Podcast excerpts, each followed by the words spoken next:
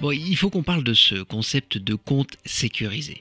Ceux qui nous suivent depuis un certain temps savent déjà ce que c'est parce que, en fait, nous en avons déjà parlé il y a un an, lorsque c'est apparu pour la première fois en Belgique. Mais les cas dans lesquels les victimes perdent parfois toutes leurs économies se multiplient.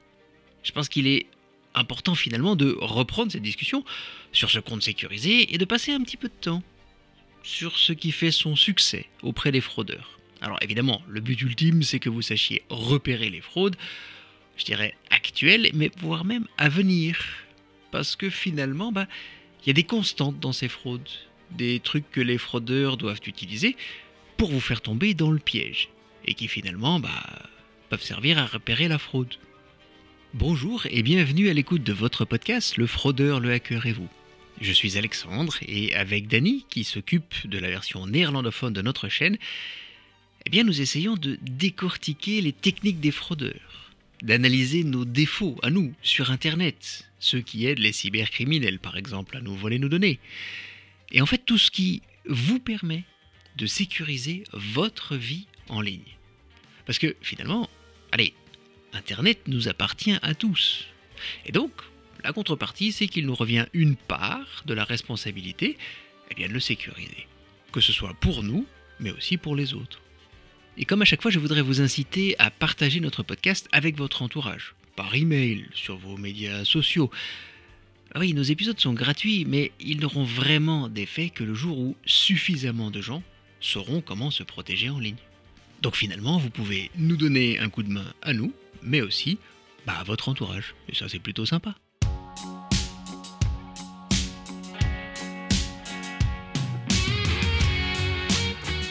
Le compte sécurisé est un compte sur lequel vous devez transférer votre argent afin de le mettre à l'abri des fraudeurs. Alors oui, l'ironie dans cette histoire, c'est que ce compte sécurisé, c'est le compte des fraudeurs. Et donc, ouais, vous allez leur offrir votre argent. Mais voyons un peu deux exemples de fraude utilisant ce concept de compte sécurisé. Votre téléphone sonne, c'est votre banque. Bonjour cher client, ici le service fraude de votre banque. Nous avons détecté quelque chose de suspect. Sur votre compte bancaire, il semblerait que des fraudeurs aient accès à votre argent. Est-ce que vous pourriez vérifier? Alors, bah oui, on ouvre son application bancaire, par exemple sur son téléphone portable, et en effet, il y a de l'argent qui s'est baladé entre nos comptes sans que nous soyons à l'origine de ces transferts. Alors, ça y est, la panique nous gagne. Euh, qu'est-ce qu'il faut faire? Oh, mais rassurez-vous, répond la voix au téléphone, je vais vous aider. Nous avons ouvert un dossier d'enquête sur cette fraude, mais pour être certain que les fraudeurs ne puissent pas voler votre argent, eh bien je vais vous demander de le transférer sur un compte sécurisé dont je vais d'ailleurs vous donner le numéro. Vous avez quelque chose pour noter? Eh oui, évidemment, la suite, vous la connaissez. Et là, stop, il y a un truc qui cloche quand même. Je veux dire, les transferts, est-ce qu'ils ont vraiment eu lieu? Est-ce que... Comment c'est possible ça? Eh ben, en fait, c'est tout simplement du phishing. La victime a tout simplement reçu un email, de phishing donc, un peu avant le coup de téléphone. Et ça parlait peut-être d'une amende pour excès de vitesse ou de son abonnement à Netflix qui n'était pas payé. Et en cliquant sur le lien dans le message, eh bien, elle a été emmenée sur une fausse page de sa banque en ligne où elle a simplement offert aux fraudeurs les codes d'accès à ses comptes. Et puis, bah, bah qu'est-ce qu'ils ont fait? Bah, Ils les ont utilisés pour effectuer les opérations bancaires qui allaient convaincre la victime de leur histoire. Dans un autre exemple, eh bien, vous recevez un email de la police avec le logo d'Europol. Et le message est quand même inquiétant parce que les experts de la police ont découvert de la pornographie sur votre ordinateur. Alors, j'aime bien citer ça parce que, en fait, aller sur des sites pornographiques en ligne sur son ordinateur, bah, ça n'a rien d'illégal. Mais quand même, plus grave, ils ont aussi trouvé de la pédopornographie. Alors là, oui, ça, ça c'est totalement illégal. Et le message vous menace de poursuites judiciaires lourdes. Alors évidemment, tout cela est faux. D'ailleurs, il n'y a rien de tout cela sur votre ordinateur. Donc vous réagissez. Ça doit être une erreur. Mais oui, enfin, jamais vous ne feriez un truc pareil. Et puis la conversation se poursuit au téléphone, où l'agent de police, voire d'Europol, comprend votre histoire. Je veux dire, ça n'est certainement pas vous. Toutefois, les preuves sont là. Et en fait, votre compte bancaire est utilisé pour transférer des sommes d'argent illégales liées à la pédopornographie. Et oui, une enquête euh, est ouverte.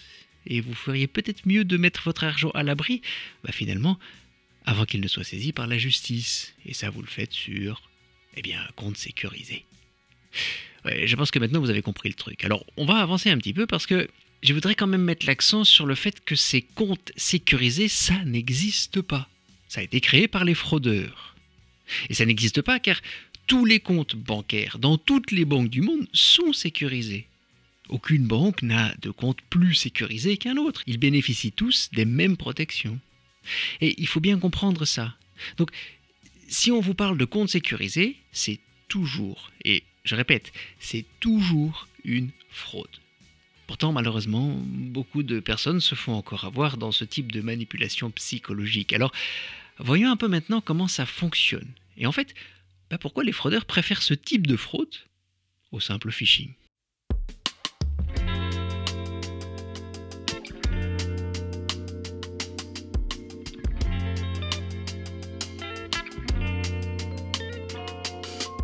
Le concept de compte sécurisé fonctionne finalement avec deux éléments que vous avez peut-être déjà identifiés, que sont l'autorité et la peur. Alors oui, il y en a bien un troisième qui est lié à la peur, à savoir l'urgence, mais on va se concentrer sur les deux premiers parce que moi je les trouve quand même plus importants. Pour que la manipulation prenne, il faut que l'information vienne d'une autorité, je veux dire le service fraude de votre banque, ces gens qui justement protègent votre compte bancaire contre la fraude, ou alors la police, ou Europol, voire même Interpol. En fait, plus le nom est important, bah mieux ça va fonctionner. Et demain, on pourrait avoir des fraudes utilisant le nom de l'autorité fiscale, disant que votre compte bancaire est utilisé pour de l'évasion fiscale finalement, et que vous devez mettre votre argent à l'abri ou encore de la défense nationale, car on a découvert un lien entre vous et une organisation terroriste. Votre compte bancaire est utilisé pour financer le terrorisme et on vous recommande quand même de protéger votre argent. Enfin, vous le voyez, les exemples sont multiples, même si les deux derniers, on ne les a pas encore vus, bah ça pourrait arriver demain, il suffit juste que l'autorité et que l'histoire qu'il vous raconte bah, soit logique. Et évidemment, dans tous ces cas, vous êtes innocent ou même innocente. Et oui, vous avez peur des représailles. Ah, la peur, le second élément de la fraude. Mais alors on vous rassure. Oui, évidemment, ça n'est pas vous. Mais quand même, il va falloir collaborer. À commencer par protéger votre argent. Vous devez savoir que dans tous ces cas de fraude, à un moment, vous ou la victime va être en contact téléphonique avec les fraudeurs. Oui, ça leur permet de mieux manipuler leurs victimes, de mieux vous menacer si nécessaire, afin de vous faire plier. Et je peux vous dire qu'ils sont très bons pour mener leurs victimes là où ils le veulent, à savoir vider tous ces comptes bancaires en une fois. Et c'est d'ailleurs une des raisons qui pousse les fraudeurs vers ce type de fraude. Les montants volés sont plus élevés. Parce que vous l'avez certainement entendu dans le premier exemple que j'ai cité, celui où le service fraude de la banque vous téléphone. Ça a commencé par un message de phishing, donc à un moment, les fraudeurs ont eu accès au compte bancaire de leurs victimes. Bah alors pourquoi est-ce qu'ils n'ont pas tout simplement transféré l'argent eux-mêmes Je veux dire, ils avaient accès au compte. Eh bien, il y a plusieurs éléments qui entrent en jeu ici, mais il y en a un qui est très embêtant pour les fraudeurs. À savoir que les systèmes de détection contre la fraude des banques, eh bien, ils sont de plus en plus performants contre le phishing. Mais quand c'est le client qui transfère son argent lui-même, bah, ça paraît moins anormal. Je veux dire, le client fait ce qu'il veut de son argent. Et s'il veut envoyer tous ses fonds sur un autre compte, bah, la banque ne peut pas l'en empêcher.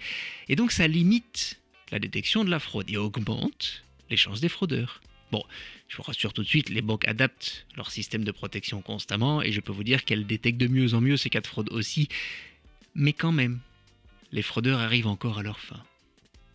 Donc, il faut être prudent. Et c'est d'ailleurs quelque chose que je répète de plus en plus souvent aujourd'hui. Les banques seules ne peuvent pas tout détecter ou tout arrêter. C'est totalement impossible. Elles font beaucoup, mais il y a des limites. Et donc la vraie bonne protection contre la fraude vient de la collaboration entre l'institution financière et son client.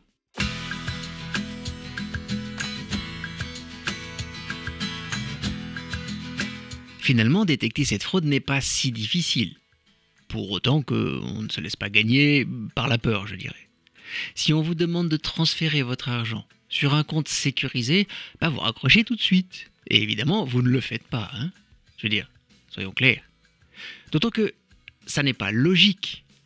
Si c'est la banque qui vous appelle, elle n'a pas besoin que vous protégiez votre argent puisqu'elle va le faire elle-même. D'ailleurs, une information intéressante à connaître, la banque ne va même jamais transférer l'argent. Elle va soit simplement bloquer les transferts de ce compte, ça veut dire qu'on ne peut plus rien voler, ou alors elle va bloquer les moyens d'accès au compte. Et donc là encore, bah, on ne sait plus y accéder, donc on ne peut rien faire. Mais elle va jamais transférer l'argent, vous ne devez vous-même jamais transférer l'argent. Et si l'autorité est la police ou Europol ou même n'importe quelle autre administration ou service de sécurité, ah, je peux vous assurer que dans la réalité, ils ne vont jamais vous contacter par email s'ils ont des preuves lourdes contre vous. C'est plutôt la police qui va venir sonner à votre porte et vous devrez vous expliquer au poste. Jamais un email va venir vous menacer de poursuites graves. Si c'est le cas, rapportez-le à la police ou aux autorités, c'est un faux.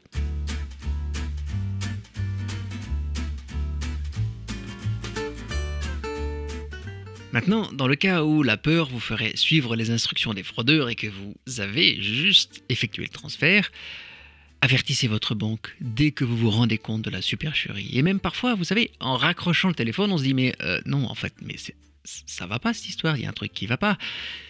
Plus vite vous réagissez, plus vite vous contactez votre banque et plus vous avez de chances eh qu'elle puisse récupérer l'argent. Mais attention, ici on parle de précieuses minutes. Et ensuite, évidemment, ben, allez porter plainte à la police. D'ailleurs, je rajouterai que si vous avez donné des informations sur vos cartes bancaires, eh, il est plus prudent de les faire bloquer.